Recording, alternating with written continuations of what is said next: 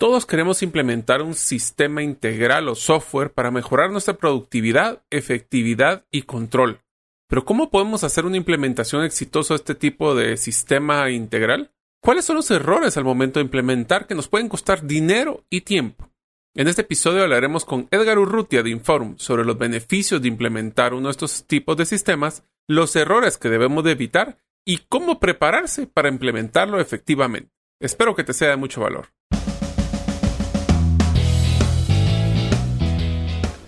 Bienvenidos al podcast Gerente de los Sueños, donde le brindamos las herramientas prácticas, competencias e inspiración para que los líderes de impacto cumplan sus sueños. Soy su anfitrión, Mario López Alguero, y mi deseo es que vivas la vida con pasión, resiliencia y templanza. Bienvenidos.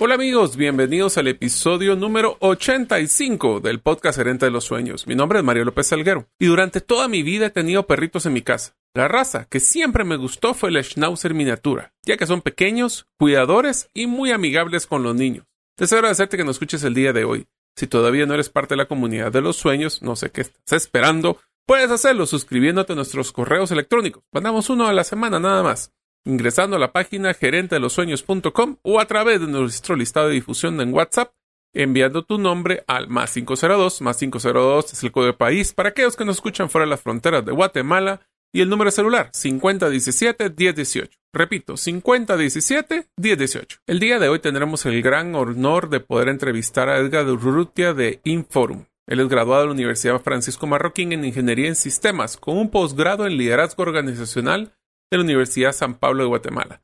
Comenzó su carrera como consultor empresarial en una firma de auditoría internacional para luego dedicarse al área de ventas en dos empresas de tecnología y finalmente fundar Inforum en el 2004, con la visión de hacer un cambio en la manera que se implementara el software de gestión empresarial. Sus tres grandes éxitos es cambiar la metodología de implementación y soporte de sistemas empresariales. Segundo, crear ecosistemas empresariales. Y tercero, crear un equipo de gente profesional y comprometida en una organización. Tiene tres hijos y si ustedes quisieran contactarlo lo pueden hacer a través de su correo electrónico eurrutia.inforumsol.com. Ahora vamos con nuestro episodio. Hola amigos, bienvenidos a un nuevo episodio del podcast Gerente de los Sueños, donde les brindamos herramientas prácticas y competencias gerenciales para que los líderes de impacto cumplan sus sueños. Como ustedes saben, estamos ya en el episodio 85 y hoy voy a tener una gran oportunidad de poder hablar con una persona que no solo considero tiene bien claro su propósito, que ayuda, ha ayudado a muchos jóvenes a desarrollarse y una persona que yo admiro. Él es Edgar Urrutia de la empresa eh, Inforum. Así que primero que todo, Edgar, bienvenido. Muchísimas gracias, Mario. Un gusto estar con, con vos. Pues Edgar, eh, con él solo quiero ponerles un preámbulo. Edgar lo conocí porque él fue presidente del movimiento Enactus en Guatemala. Él eh, es un, se los que no conocen Enactus, es un programa muy bonito que está a nivel mundial y ahí eh, pues es, Edgar creo que conoce más esto que yo, pero es un programa que está desarrollando a jóvenes emprendedores para desarrollar proyectos de sostenibilidad y de impacto social creo que eso habla mucho, obviamente, del espíritu de propósito que tiene Edgar. Y, tal vez podrías contar un poquito de, tu empresa, Edgar, quién es Inforum y qué es lo que hacen y también qué, por qué te llamó la atención involucrarte en Enactus. Con mucho gusto. De verdad que, un gusto poder transmitir estos pensamientos eh, porque de verdad que uno como empresario tiene muchos retos y tiene una, un tema filosófico continuo de qué estoy haciendo, hacia dónde voy, de dónde vengo y si realmente lo que estoy haciendo va a tener un impacto o no, mucho más allá de lo comercial. Y eso es lo que, lo que nosotros hemos tratado de hacer. Eh, me recuerdo que me metí a, una maestría de todo lo que es liderazgo organizacional y uno de los profesores en una de sus eh, disertaciones hizo una pregunta muy profunda, es ¿para qué existen como empresa? Y me llevó más o menos, no sé, dos semanas de estarle dando vueltas y vueltas y vueltas a esto hasta que llegué a la conclusión de que realmente la empresa estaba para poder transformar empresas. Sí, que realmente el software, que es parte de lo que yo represento, un software de clase mundial, es al final una herramienta. Es una herramienta que, que puedes utilizar dentro de muchas otras, pero que lo que necesitas es transformar a la empresa.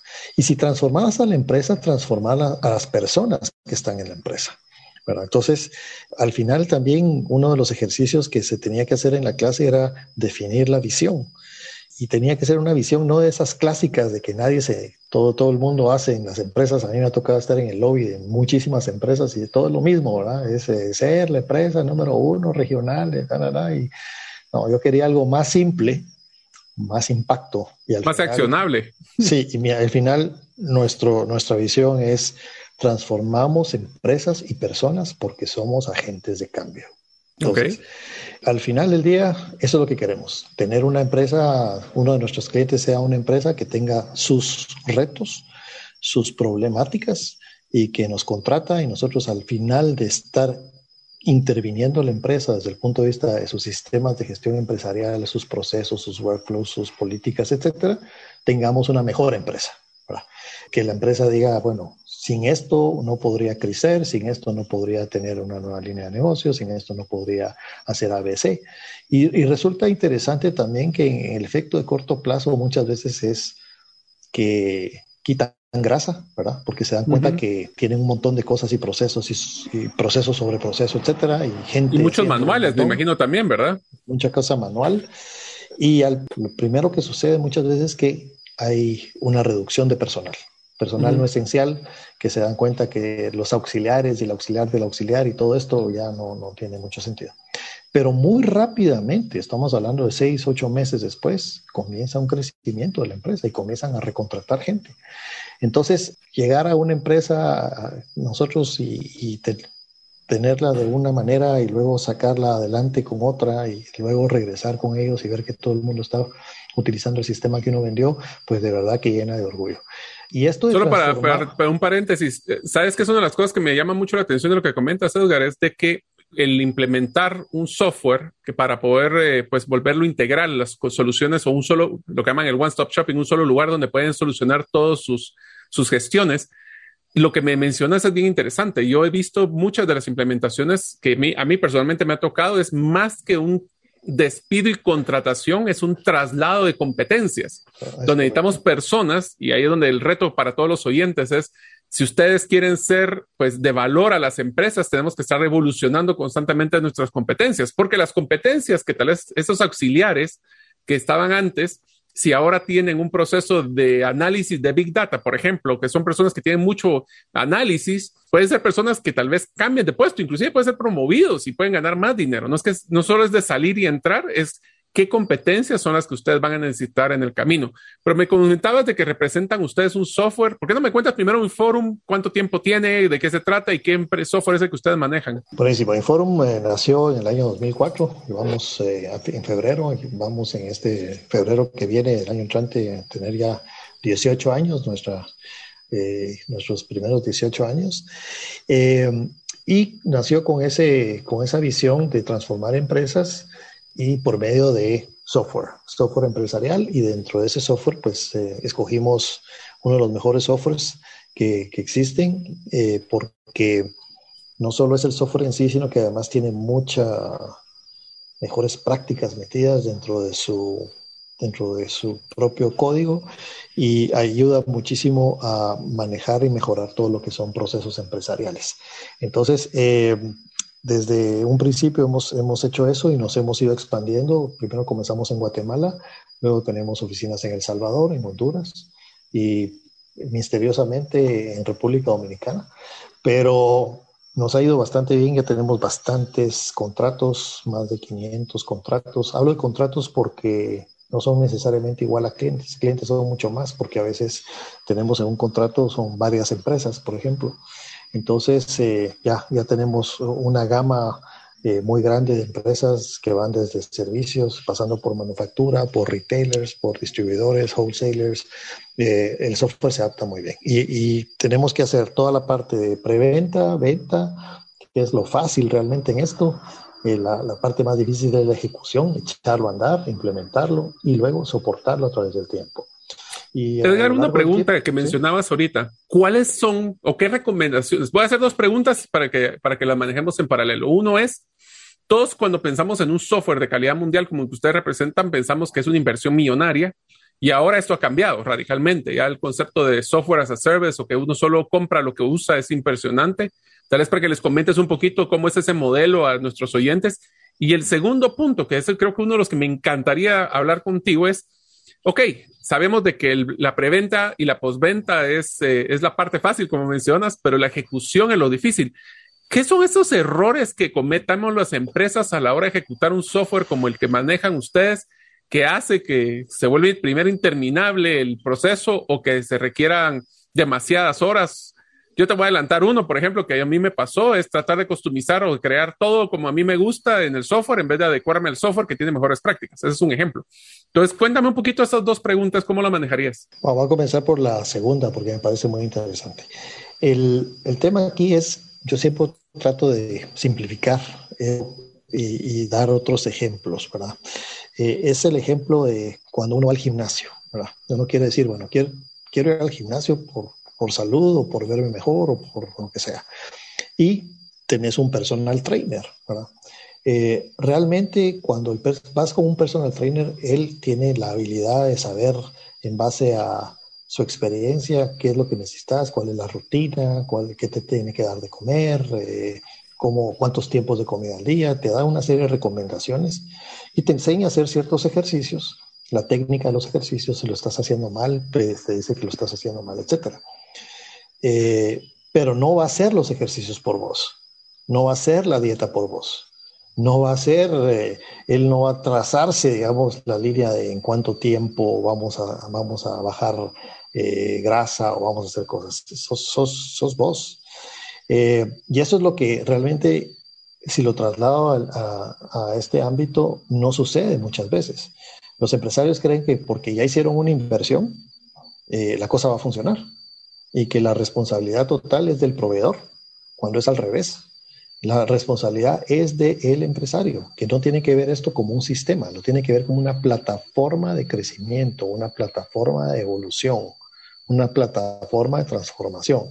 Y cuando no se involucra el empresario, él solo firma el primer cheque y dice, bueno, ojalá, ojalá que esto suceda y ya nunca lo volvemos a ver, eh, eh, son las peores implementaciones que tenemos. ¿verdad? Entonces, cuando un empresario y su equipo se meten de cabeza, diseñan cuál van a ser sus procesos, eh, se imaginan a la empresa trabajando con esto, son las mejores implementaciones. Y los dos retos principales en todo esto es tener los datos, Muchas empresas nos han dicho, ah, sí, tengo los datos. Eh, cuando comenzamos a ver, los datos no pegan, no existen, eh, están malos. Y, la otra es tener el tiempo para capacitarse, ¿verdad? Porque, ah, no tengo tiempo, no tengo tiempo. Entonces, definitivamente así no podemos hacer que la herramienta funcione. Entonces, cambiar el paradigma de que yo compro un sistema y entonces va a funcionar eh, y, y, nos vemos dentro de seis meses a ver qué pasó, y para cambiarlo hacia, no, yo quiero estar involucrado, quiero estar con parte activa del tema. Y si hay que jalar orejas, jalo orejas. Y si hay que repetir las cosas, hacemos la cuestión. Y si hay que trabajar un fin de semana, lo hacemos. Porque es de verdad un tema donde sí es complicado en un principio, no, no es fácil. No, no es un parto sin dolor, es un parto sin temor. Pero duele, o sea, realmente hay, hay, esa resistencia al cambio muchas veces, etcétera. ¿Y crees que también un error podría ser delegar todo el proceso a las personas de sistemas y informática? Totalmente, porque, totalmente porque no es un proceso de informática, ¿verdad? Es en otro, en otro ejemplo que pongo siempre, es vos no puedes delegar cuando vas a hacer tu casa. Tenés, puedes contratar al mejor arquitecto del mundo. Pero, ah, sí, usted dele y solo pídame dinero y yo le voy a dar. No, Vos quieres saber. Sale más caro corregir los errores, ¿verdad? Como por, arquitectura.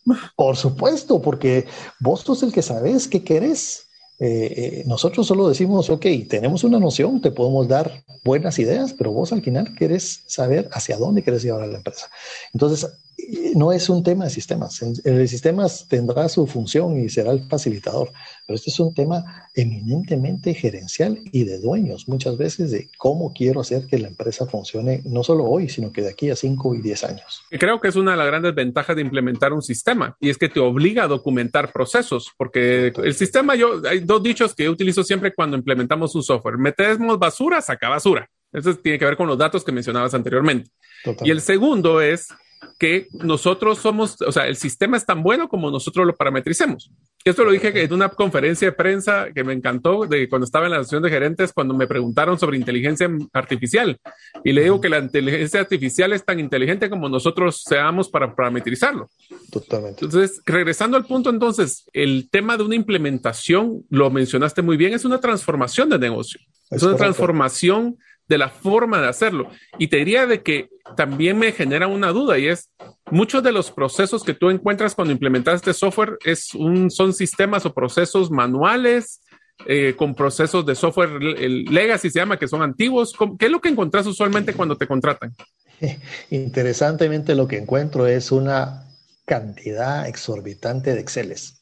Y todos los empresarios eh, donde entramos dicen, no, sí tengo mi sistema, pero el sistema está totalmente eh, fragmentado. Tengo algo para... ¿Y usualmente tienen un sistema o tienen un montón de Exceles o sistemitas por separado? Porque eso es lo que he encontrado cuando me ha tocado hacer este tipo de implementación digamos que tienen diferentes eh, capacidades de, de, algún software. Puedo decir de alguien que tiene solo el módulo de inventario, por así decirte, o, o solo el, módulo de, de, finanzas o conta, hasta gente que tiene más cosas, pero que no está integrado. Ese es el problema. Y entonces utilizan el chicle, y el chicle es Excel, o el chicle son hojas electrónicas, para no hablar solo de Excel. Pero el, el tema es, eh, yo extraigo cierta información de mi sistema, y lo pego con otra que viene aquí y lo pego con otra que viene aquí y ese es mi estado financiero. Es imposible de, hacer eso cuando tenés ya una empresa con cierto tamaño y dinamismo y cierta transaccionalidad, porque las hojas electrónicas no fueron diseñadas para eso. La cantidad de errores que puedes tener entre pegar una y otra hoja electrónica, entonces tenés el problema de que no tenés una sola versión de la verdad tenés muchas versiones de la verdad. Y cuando el de costos... Muchas personas pueden meterle mano a esa verdad. Sí, y cuando, cuando el de costos te dice el costo es tanto y el de conta te dice no, no, es, no estoy de acuerdo, es tanto, y el de ventas te dice no estoy de acuerdo, es tanto, ¿cuál es el dato? ¿Cuál es el dato correcto? Y te pasas semanas tratando de determinar cuál es el dato, cuando deberías estas semanas estarla utilizando para hacer planificación de qué es lo que voy a hacer y no solo encontrar el dato. Entonces, ahí es, es digamos que uno de los temas es Sí se vale tener eh, hojas electrónicas, pero jalar la información de un solo lugar, esa es la clave. No tener que cada, cada departamento y cada gente tenga su propia hojita electrónica. Eso, eso es, es la muerte. Sí, y te diría de que también el, una de las grandes ventajas, ahora voy a hablar de las ventajas de un sistema como el que me representas, es sumamente interesante por el tema del resguardo de la información. Es, ¿Cuántas veces no hemos escuchado de que uno de los del equipo de ventas se va y se lleva la base de clientes? O cuando el tema de, espionaje corporativo, o bueno, o simplemente el hecho de poder conocer las fórmulas mágicas de lo que nosotros hacemos. Y a veces yo he visto los dos extremos. Uno es que solo una persona lo tiene y no lo quiere soltar y menos ponerlo en un sistema. Y segundo es el hecho de que cada quien es dueño de su pedacito y cada quien es, dueño de su pedazo. Eso es algo que también has encontrado. Que lo ato con tu primera pregunta, que es, bueno, estos los modelos de negocio dentro de la parte de software han cambiado también muchísimo, ¿verdad? Y uno de esos modelos es, en lugar de que yo te venda el sistema, te lo puedo rentar. Y uno de otro de los cambios es, en lugar de que yo tenga mis propios servidores, yo puedo tener la nube.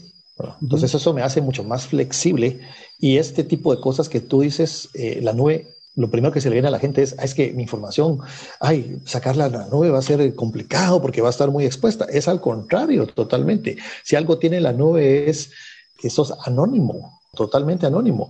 En cambio aquí en un servidor nosotros hemos visto, tenemos clientes que les han robado los servidores, por ejemplo. No necesitas que te roben el servidor, solo necesitas un USB para que te saquen los datos de las fórmulas de tu empresa. Entonces, eh, la nube tiene mucho más cosas, digamos, y controles que se pueden hacer. Entonces, ahora ya es un tema donde decir, bueno, ya no hay una exigencia de tener que tener tanta plata inicialmente para, eh, para erogar, para poder eh, acceder a un sistema de estos. Lo puedes hacer casi que pay as you go. Entonces eh, vas, vas pagando y vas pagando y, y, realmente eso te ayuda en tu flujo y lo puedes manejar como un gasto dentro de tu contabilidad, ya no tienes que manejar como un activo fijo. Entonces realmente hemos modificado muchos modelos de negocio, ya no es excusa decir esto ya solo, solo es para las grandes. Tenemos, nosotros tenemos un cliente que es enorme, enorme, está en varios lugares de Centroamérica, etcétera, más de 250 usuarios y tenemos uno de tres usuarios, ¿verdad?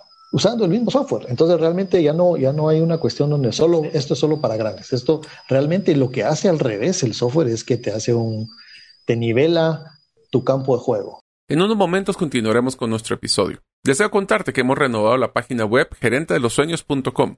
Ahora podrás encontrar los servicios y recursos para ser un líder de impacto y así cumplir tus sueños. Encontrarás todos los episodios del podcast, artículos, videos, hasta ejercicios que tú vas a poder hacer con tu equipo para poder desarrollar sus competencias. Espero que te sean de valor y que seas parte de la comunidad de los sueños al inscribirte en el listado de difusión por nuestros correos electrónicos. No estamos enviando spam, es uno o máximo dos correos a la semana con contenido de calidad. Ahora, seguimos con nuestro episodio. Y mucho de este software que muchas personas piensan que son miles de dólares, pero a veces son decenas de dólares o cientos de dólares, no son tanto. Pero una de las cosas que me gusta y, tal vez te voy a hacer una pregunta un poco capciosa, Edgar, para ver cómo lo ves, pero una de las cosas que a veces me he dado cuenta es que cuando nosotros somos personas que usualmente con una empresa pequeña es el propio dueño o el emprendedor el que utiliza el software, yo me he dado cuenta que la implementación y más que eso, el uso del software es mucho más eficiente cuando son empresas pequeñas que las grandes, porque obviamente hay que entrar a escala de burocracia pero las pequeñas aprovechan funciones que son o, integraciones que tal vez otras personas saben que existen, pero no lo hacen por la escala. Y me he dado cuenta que eso te ha pasado en, en tus implementaciones. Sí, en general, yo te digo, más que grandes o pequeñas, mi criterio es el dueño que se involucra y se mete y se compromete, ¿verdad? Que no tiene que estar todo el tiempo, pero que sí tiene que estar detrás de, detrás de la bola. En qué están, en qué están, en qué están. Esas implementaciones son muy buenas. Por supuesto que si tenés una empresa de 20 años, de 30 años, de 40 años, que tiene muchos procesos enquistados, y cuando les comenzás a preguntar, ¿y por qué hacen esto? Ah, porque así se ha hecho siempre. Ah, Esas son el tipo de respuestas que, que, que obtenés. clásica. Sí, entonces decís, bueno, entonces lo vamos a hacer diferente. Si en ese momento el director general, el dueño o el gerente general, o como querrás llamarle, no se pone las pilas y dice, señores, este es el momento de cambiar, entonces se, se pliega un poco, digamos, a lo que te dice la persona que lleva 30 años haciéndolo, ahí vamos mal. Es el momento de romper un montón de cosas, de simplificar un montón de procesos y de tener esa mente abierta para decir, sí, lo vamos a hacer. Y si tenemos a esa persona metida, tenemos implementaciones muy buenas. Y con respecto, digamos, si son, son empresas pequeñas, pues sí, mucho más rápido hacerlo, ¿verdad? Pero en general, te diría yo que tal vez la diferencia van a ser de semanas, no van a ser de meses. Eh, entre hacerlo en una empresa más pequeña o una empresa más grande, porque al final lo que estás atacando son procesos y el proceso de compras es el mismo, no, no, sea, no importa si es una empresa pequeña o grande. Eh, no, y hay equipaje. En el, muchas veces hay equipaje de, de, los procesos que mencionaban. Te voy a dar dos, dos anécdotas muy simpáticas. Una de las cosas que vos conocés lo que es un Sasquatch, un Yeti. El hombre abominable de las nieves. Bueno, pues yo digo de que muchos de los procesos de nuestras empresas, especialmente las grandes, son procesos Sasquatch. ¿Por qué? Porque todo el mundo sabe que existen, pero nadie los ha visto. Entonces, ahí es bien difícil implementar procesos en un software cuando ni siquiera están parametrizados o ni siquiera están estandarizados. Diría, ese es un punto. Y el otro que, punto que yo he visto también es que cuando tenemos personas que quieren hacer las cosas a como a ellos les gusta, es mucho el costo de parametrización y customización que se hace con un software. Mi filosofía ha sido implementemos el software sin cero cambios, modifiquemos nuestros procesos y solo contra algo que sea sumamente crítico y validado por el gerente general, se hace la parametrización de customización.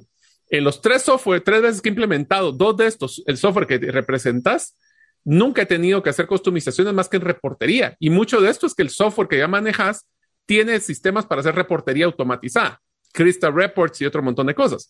Entonces, no es un tema del proceso, es el tema de cómo me gusta ver la información, pero eso es reportería, no es customización del proceso. Es así como te ha ido. Es correcto. Y nosotros hemos eh, tomado la filosofía de Pareto, ¿verdad?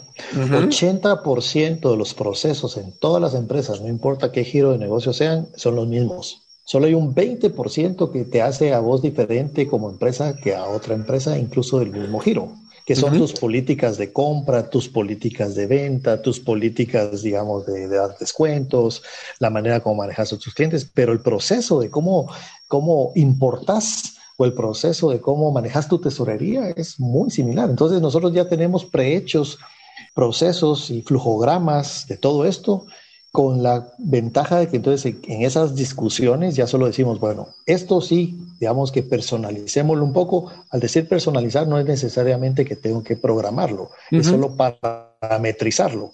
Lo parametrizo dentro del software para que aquí en esta empresa la política es que, no sé, cheques arriba de 50 mil quetzales los tiene que manejar fulano y, y arriba de 100 mil solo el dueño. Ok, eso se parametriza dentro del software, pero ya son las cosas que te hacen a vos diferente a tu vecino pero que el proceso de cómo hacer para hacer una orden de compra o cómo hacer para hacer una requisición o cómo, eh, cómo ingresas inventario, sobre todo cuando tenés que hacer costeo de ese inventario, es exactamente lo mismo. Y eso hace que las implementaciones que antes eran larguísimas, ¿verdad? Y de dos años, tres años, las, las juntas directivas o los dueños decían, ¿para qué me metía esto? Ahora son implementaciones de cuatro meses, cinco, seis meses, ¿verdad? Y ni siquiera son de todos los días, aunque son como que hemos logrado llegar a decir, bueno, si le pegamos, eh, si de una semana les, les quitamos un, un 20, un 30% de la semana, es manejable eh, pueden seguir con su día a día y podemos estar en paralelo hacer todas las implementaciones. Pero esto también ha sufrido cambios porque hemos ido automatizando muchas de estas cosas para que ya sea mucho más fácil para los clientes acceder a esto. Porque muchos, yo, yo tuve una anécdota de alguien que me decía, no, sí, yo sé que lo necesito, yo sé que lo necesito, pero ¿sabes qué? Me da pereza me da pereza porque ya sé que me voy a meter en tres años de una vaina donde van a estar pidiendo. Entonces le decía yo, no, hombre, estos son cuatro meses, cinco meses. Y no me creía. No, no, no puede ser. Si es que yo he oído que historias de terror, sí, pero es que depende cómo lo echas a andar. Depende. Y ahí es donde entra la, metodología de implementación, es, es vital para esto, porque de nada te sirve tener una buena herramienta si no, si llega tu consultor a decirte disfrazado de Santa Claus a decir, ¿qué quiere? Vos tenés que mm. llegar no a decir qué quiere, vos tenés que llegar con sugerencias para decir, esta es una buena práctica y es el momento de echarla a andar. Y que ahí es donde el gerente tiene que decir, sí, estoy de acuerdo, démosle, ¿verdad? Entonces, esa es, es la danza que tenés que tener siempre a la hora de echar a andar algo así. Y te diría de que eso me trae a una frase que yo utilizo mucho, Edgar, que dice eh, gatear, caminar, correr. Y eso tiene que ver mucho con el alcance. Eh, yo sé que el, software que ustedes representan es sumamente grande, es sumamente amplio y tiene muchísimas eh, avenidas que le puedes y, secciones. Pero a veces, ¿qué es lo que más necesita la empresa? Y ordenar eso y, y esa es otra cosa, el concepto de escalabilidad, que ese es un error que he visto mucho en empresas, es que compramos un software que tal vez es un costo bajo, pero es unilateral, es una función versus uno integral que es el que te va a ayudar. Las ventajas que he visto con un software como el que manejas es de que puedes comprarle el corazón, que a veces usualmente empiezan con temas de finanzas y de ahí, cuando vaya generando el negocio, se va a ir creciendo y creando esas patas adicionales. Pero te hago una pregunta y te digo que esos comentarios que estás haciendo es donde evidencia el valor de alguien que te acompañe como lo que estás haciendo con la empresa de Inform. Pero ¿cómo preparas un cliente para una implementación? O sea, ¿cómo es que le hacen su checklist de cosas que tienen que estar listo? Te voy a decir, te voy a adelantar la otra pregunta que te quería hacer, es que como, bueno, definamos cuáles son los beneficios principales de un software de estos, pero empecemos con el primero, ¿cómo preparas a un cliente? ¿O qué le decís a un cliente que tiene que tener listo para poder implementarlo? Porque si hay cosas que no hacemos primero, ahí sí se vuelve de años. Bueno, la, metodología que nosotros utilizamos está muy bien establecida ya. ¿Cuáles son tus primeras, primeros pasos y ese, y ese gateo que tienes que hacer? Nosotros lo que hacemos es que proponemos por áreas y por escenarios de negocio que nosotros llamamos, que son realmente son procesos horizontales dentro de las empresas y proponemos, ¿verdad? Y la otra cosa importante es que tratamos de que no existan feudos, que usualmente, digamos, antes lo que se hacía era, para ponerte en contexto, se hacía implementaciones modulares. Ah, comenzamos por finanzas, ah, después nos vamos a ir a ventas, después nos vamos a ir a inventario, después nos vamos a ir a compras. No funciona, porque una, un proceso dentro de la empresa es transversal, no es vertical. Una compra inicia con una requisición, pasa a través de una orden de compra, ingresas el, inventario, tenés que ponerlo en, tu bodega, luego tenés que recibir una factura de un proveedor, luego tenés que pagar esa factura y a lo largo de ese proceso pasaron un montón de cosas, ¿verdad? Costeaste ese inventario, pusiste una cuenta por pagar, pusiste una, una, te afectó tu tesorería cuando haces un cheque, o sea, realmente estás tocando varios temas y varios puntos dentro de la empresa.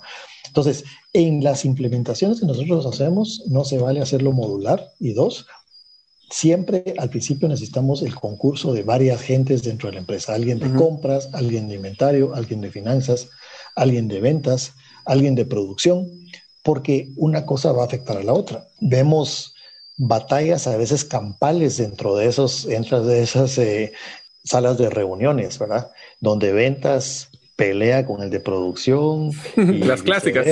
Las clásicas, pero es el momento de hacerlo. Y ahí es donde necesitas al, director o al dueño o al CEO diciendo, ok, al referee. Acá, vámonos por acá. Ahora, nosotros no decimos qué quieren, nosotros presentamos ya flujogramas por área diciendo, así es como lo debemos hacer. Y entonces la gente va entendiendo el proceso diciendo, sí, estoy de acuerdo, o si hay alguien que no está de acuerdo, tiene que definir muy bien por qué no está de acuerdo y le buscamos una solución.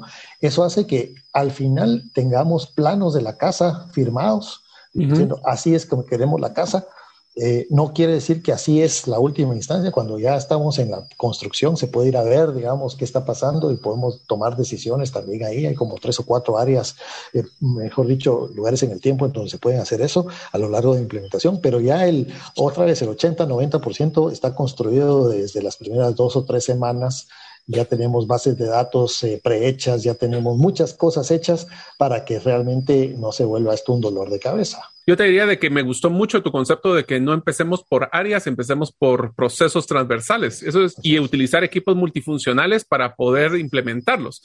Eso rompe el concepto de que, bueno, vamos por finanzas, que siempre es donde empieza como un RP eh, o un sistema de manejo de finanzas. Y después vamos a ir pegándoles a donde más duele, ¿va? Finanzas, ventas, eh, inventarios, etcétera. Ahora, lo que sí es cierto, lo que sí es cierto, solo para expandir un poquito, es que nosotros, digamos, el concepto de RP sigue siendo un concepto en el cual vas a atacar el core de la empresa, ¿verdad? Ajá. Tu área de compras, ventas, inventario, tesorería, contabilidad, finanzas, eh, pero eso tiende a crecer en el tiempo, ¿verdad? Porque ahora decidís que tenés un grupo de, ruteros, por ejemplo, y necesitas eh, ir, a, ir a las tiendas y puedes tener ahí una preventa o una venta directa. O necesitas, por ejemplo, optimizar tu bodega y la manera como vas a manejar tu bodega. Entonces, lo que estás requiriendo ahí también son son softwares adicionales o complementarios que se le puedan pegar al ERP y que pueda todo trabajar al unísono, ¿verdad? Y eso sí lo hemos hecho muchas veces, ¿verdad? Muchas veces con los clientes. Siempre vamos al core, eh, siempre vamos con el ERP, pero después en una segunda fase, tercera fase, cuarta fase, vamos construyendo el edificio, poniéndolo cada vez mejor y mejor y mejor y mejor, pero siempre con, esas, con, con esos cimientos que no se van a caer que es, que es el software que necesitas, un software robusto que, que no se caiga. Entonces, eh, así es como lo hemos logrado construir cosas muy interesantes con clientes de muchas gamas diferentes de, de, de cosas en donde ya, ya nos podemos ir metiendo mucho más al detalle de, bueno, es que yo quiero automatizar esto al 100%, bueno, entonces el RP te llega a un 80%, con esto vamos a quitar el, 20% adicional y lo vamos construyendo de esa manera. Escoja sus batallas, en pocas palabras. Así es. A ver, he apuntado aquí mientras hemos estado platicando eh, la segunda pregunta que te había hecho, que era los beneficios que tiene implementar un sistema integral. Eh, voy a mencionar los que se lo que es escrito y vos me decís si hay algún otro adicional. Uno es que obviamente tiene un concepto de seguridad de la información, que eso es una gran, gran ventaja. Tiene un concepto de automatización, que lo que hace esto es hacer predecible los procesos. El otro que puse aquí es el reducción de costos y de tiempos de, por no hacerlo manual. Una transparencia del proceso. Escalabilidad para poder crecer como va con uno. ¿Me falta alguno que se te ocurra? Nuevas rutas de mercado, ¿verdad? Esto te posibilita a ver nuevas maneras de hacer las cosas, nuevas rutas de mercado y nuevos modelos de negocio. Pues, innovación. Eh, eh, sí, ejemplo clásico ahorita con, con pandemia fue comercio electrónico. Nosotros luchamos durante muchos años con los clientes, miren, métanse en comercio electrónico, ay no, ay no, ay no. Viene pandemia, cierran todo y ahora cómo vendo. Entonces comenzamos a tener un montón de llamadas diciendo, y ahora, sí quiero comercio rescatarme? Ahora sí quiero comercio electrónico, ¿verdad? que, es interesante porque no solo, ah, yo puedo contratar a alguien que me haga una paginita web y que pueda vender ahí, pero ¿y cómo lo integro como inventario? ¿Cómo lo integro con mi cuenta por pagar? ¿Cómo lo integro con mi cuenta por cobrar? ¿Cómo lo integro con mi ERP? O sea, ¿cómo lo integro con mi cuenta? Entonces, no solo es eh, vender, ¿verdad? Es como vender. Sí, porque si no, va, ok, comenzás a vender y después otra vez al Excelito diciendo ah, esto vendí, esto lo tengo que meter al ERP por acá. No, hombre. Entonces, eh, nuevas rutas de mercado eso es muy bueno y la, y la, parte de nuevos modelos de negocio, ¿verdad? Entonces, si yo antes vendía, ¿por qué no ahora pienso en rentar, ¿verdad? Y tengo la capacidad de rentar. Si yo soy un eh, wholesaler, tal vez me interesa abrir un par de tiendas o al revés, cerrar tiendas y convertirme en un wholesaler. Todo eso lo hemos visto y eso es lo que te posibilita un software como estos. Lo otro es adiós las barreras entre feudos, ¿verdad? Porque siempre tenés dos grandes feudos dentro de las empresas, por lo menos. Uno que es el feudo de finanzas y otro es el feudo de operaciones. finanzas va por su lado, operaciones va por su lado ventas y producción. Ventas, producción, compras, todas esas operaciones para mí. Finanzas es toda la parte de registro contable y, financiero y que va desde, desde cada una de las transacciones hasta los activos fijos. Usualmente lo que hay en las empresas son estos dos pseudos y son impenetrables, ¿verdad?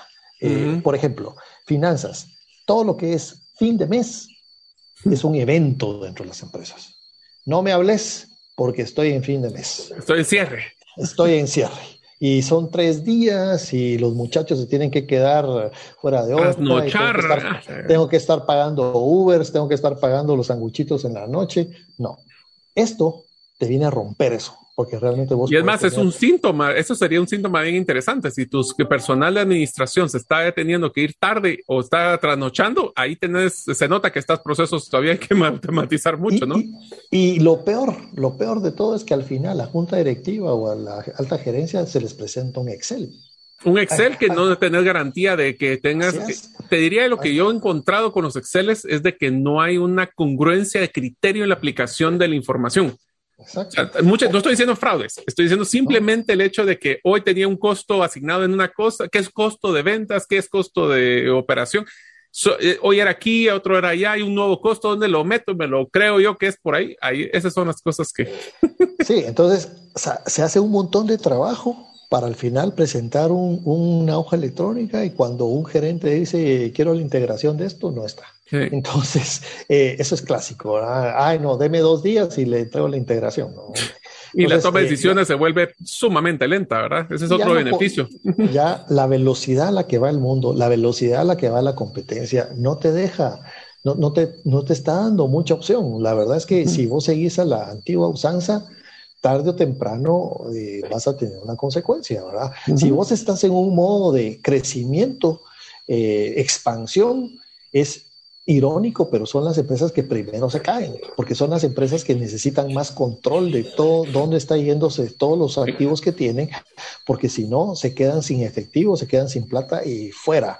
La otra cosa importante dentro de esto, de tener un sistema de estos, es que le da mucho más confianza a la comunidad de clientes, proveedores y incluso a tus esquemas de financiamiento. Cuando vas con un banco y decís, mm. estoy utilizando este sistema, el banco ya puede dar por descontado que estás más ordenado y que tenés más información y que la información que le estás brindando es fidedigna. Y eso nos ha pasado con muchos clientes también, que antes tenían muchos problemas eh, con esto, el banco les pedía muchísima más información, ahora dicen, no, tengo tal cosa, ah, es un software de clase mundial, nítido, entonces te, te, facilita ese tipo de, Te dan un tu chequecito ahí de... Te dan, un tu chequecito, incluso con el gobierno. ¿verdad? Incluso te pueden bajar las tasas de interés porque van a tener, saben, una confiabilidad de, si ya estás con un modelo de estos softwares, con un NIF o con alguna otra plataforma de contable, saben que ya hay criterios estándares, pues no es así, creo que este costo va aquí.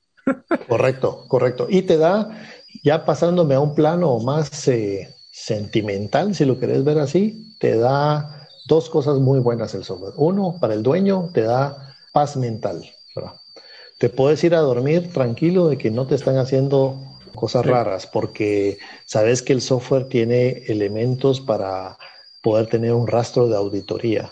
y lo mm, otro es... Trazabilidad. sí, te da mucha trazabilidad y eso te da eh, paz mental eh, de que lo que está apareciendo ahí, la verdad es que tenés una muy alta probabilidad de que eso sea. Y dos, eh, le das otra visión diferente a tu propia gente, ¿verdad? La gente que era, que era lo que decías, o sea, en lugar de hacer un trabajo repetitivo sin valor agregado, la mayoría de gente ya tiene cosas más interesantes en las cuales trabajar, tiene más capacidad de análisis, tiene, puede entregar más valor a la compañía, entonces, de verdad que logras eso. Dentro de las empresas, lo he visto muchas veces, gente que ahora es mucho más analítica y tiene la información para poder tomar una sugerencia o dar una sugerencia de un cambio de un proceso o una expansión de una nueva línea de producto, porque ahora tiene información de márgenes, tiene información de clientes, tiene información de un montón de cosas. Y una pregunta final, porque ya se nos está acabando el tiempo, Edgar, es que una de las cosas que más afecta el proceso de implementación es la resistencia del cambio que tiene las personas que van a utilizar el software. Porque yo creo que la gerencia puede estar muy clara, los de IT pueden estar muy claros, los gerentes pueden estar muy claros, pero los operativos que les van a cambiar su status quo, más si son personas que son especializadas, ¿qué recomendación le darías a un gerente de cómo manejar esa resistencia activa o pasiva, que es la peor? La pasiva es la peor porque es cuando, ah, sí, hagámoslo y después, eh, todo loco, no quiero hacer nada. ¿Cómo le recomiendas que manejas el tema del cambio, de la resistencia al cambio? Precisamente con un con manejo del cambio, ¿verdad? Y, el manejo del cambio se mira desde el principio. Nosotros le decimos a nuestros clientes, póngale un nombre al proyecto, un nombre que para ustedes sea interesante, o, mejor aún, métalo a concurso entre su gente y, pague, y déles un premio. Una vez tenga, tiene, el, tiene el logo, tiene el nombre, comience a, a, a, diseminar esta información, haga una campaña de expectativa. O sea, venderlo, no imponerlo venderlo, no imponerlo, correcto. Luego, cuando se haga el, el kick-off o la primera parte, de, digamos, cuando se haga el lanzamiento, invítelos a un lugar, eh, déles un refrigerio. Luego, durante el proceso, cuando estemos haciendo capacitaciones, por ejemplo, eh, definamos cierta cantidad de premios para cierta gente, para que la capacitación no sea abrumadora. Luego, eh, una de las cosas que funciona muy bien, que es la contrapartida de esto, es exponer a la gente con, con, sus compañeros. Es decir, si para tal fecha teníamos que entregar tal cosa, pues ser bien, ¿quién le entregó? Tú, tú, tú, tú y tú no. ¿Por qué no? Y ese, esa presión de grupo, créeme que funciona porque a la gente le da pena decir, no, solo yo no entregué, ¿cómo así? Entonces, eh, y luego tenemos algunas otras medidas, digamos, como decir, bueno, vamos a, vamos a hacer exámenes, eh, vamos a hacer, vamos a tener calificaciones para que la gente no se lo tome a broma, ¿verdad? Luego eh, tenemos capacidad de, establecer, les pedimos cierta cantidad de horas de vuelo, le llamamos nosotros, tratamos de que se sientan ahí los pilotos del asunto, entonces cierta cantidad de horas de vuelo y tenemos la manera de saber si realmente las están haciendo o no. Y todo esto presentarlo a gerencia. Entonces tenemos lo clásico, ¿verdad? Cosas como premios, expectativas y cosas, pero también controles de que la gente está o no está haciendo las cosas. Y con la habilidad de levantar la mano nosotros y hablar con el dueño, el gerente o el promotor del sistema, del proyecto, para decirle, mira, fulano sultano, tenemos problemas, háblale. Y, eso funciona, eso funciona, ¿verdad? Pues ya sea por, por, la parte buena o por la parte no tan buena, pero sí lo metemos dentro de parte del proyecto no somos muy, eh, muy fanáticos de aquellos eh, empresarios que dicen, no, primero voy a pagarle a unos consultores para venir a ver cómo están mis procesos, para después estar preparado. Le decimos, eso es como como decir, bueno, ¿y por qué no empezás mañana el gimnasio? No, no, no, espérate. Primero voy a hacer no sé qué. O sea, no hay mejor día para entrar al gimnasio. O sea, puede ser un miércoles o puede ser un sábado, es igual. Entonces, nosotros como parte del proceso sí hacemos todas estas cosas. No, no tenés que tener gente adicional que solo al final te va dando costos o que hace, haciendo que el proyecto no se dé nunca. Sí, yo creo que el, éxito de esto es hacerlo como me encanta otra frase que te la dejo ahí, es short, sweet and to the point. Vamos al grano. ¿Cuándo es el mejor día para implementar nuestro software? Ayer. El segundo día, hoy. Así que si ustedes creen que son, que son candidatos, la verdad es que cualquier empresa, grande o pequeña, es candidato a este tipo de empresas de, de software. Eh, les va a dar un orden, les va a obligar a pensar su modelo de negocio porque hay que plasmarlo, controlarlo y hacerlo más efectivo. Así que, Edgar, te agradezco muchísimo el tiempo para este episodio y te dejo que te despidas. Pues muchas gracias. De verdad que tal vez suena trillado, pero en todas estas épocas eh, de cambios tan radicales, eh, de verdad que no hay que verlo tanto como un problema, sino que como una oportunidad. Y la oportunidad de, de, poder simplificar cosas, de poder ser más efectivo, más eficiente, tener información en la palma de la mano, literalmente, eh, en un teléfono celular, en una tablet, eh, ir metiendo la parte de inteligencia artificial que hacia allá vamos. O sea, agarrar todo esto, creo que las, las personas, las empresas que lo hacen y lo hacen con el objetivo de decir, bueno, voy a mejorar, eh, de verdad que tiene una gran ventaja con respecto a las empresas que dicen, no, mejor me espero, mejor me espero, mejor me espero. Una de esas esperan y, y, la competencia... se pasa.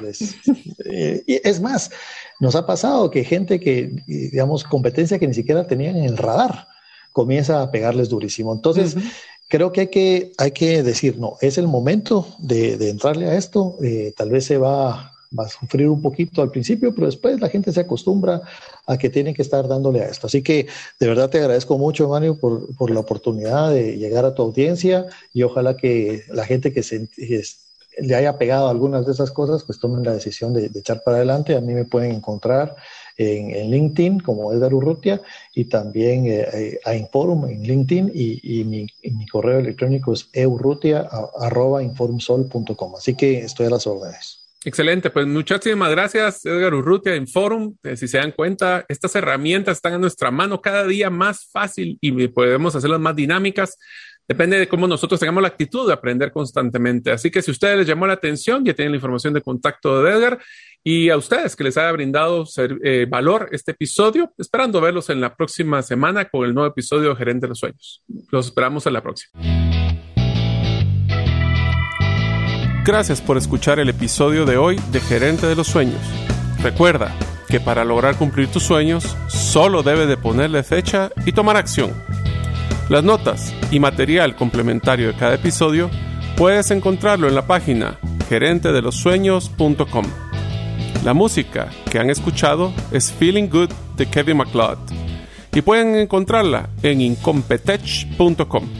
Hasta la próxima y que sigamos haciendo nuestros sueños una realidad.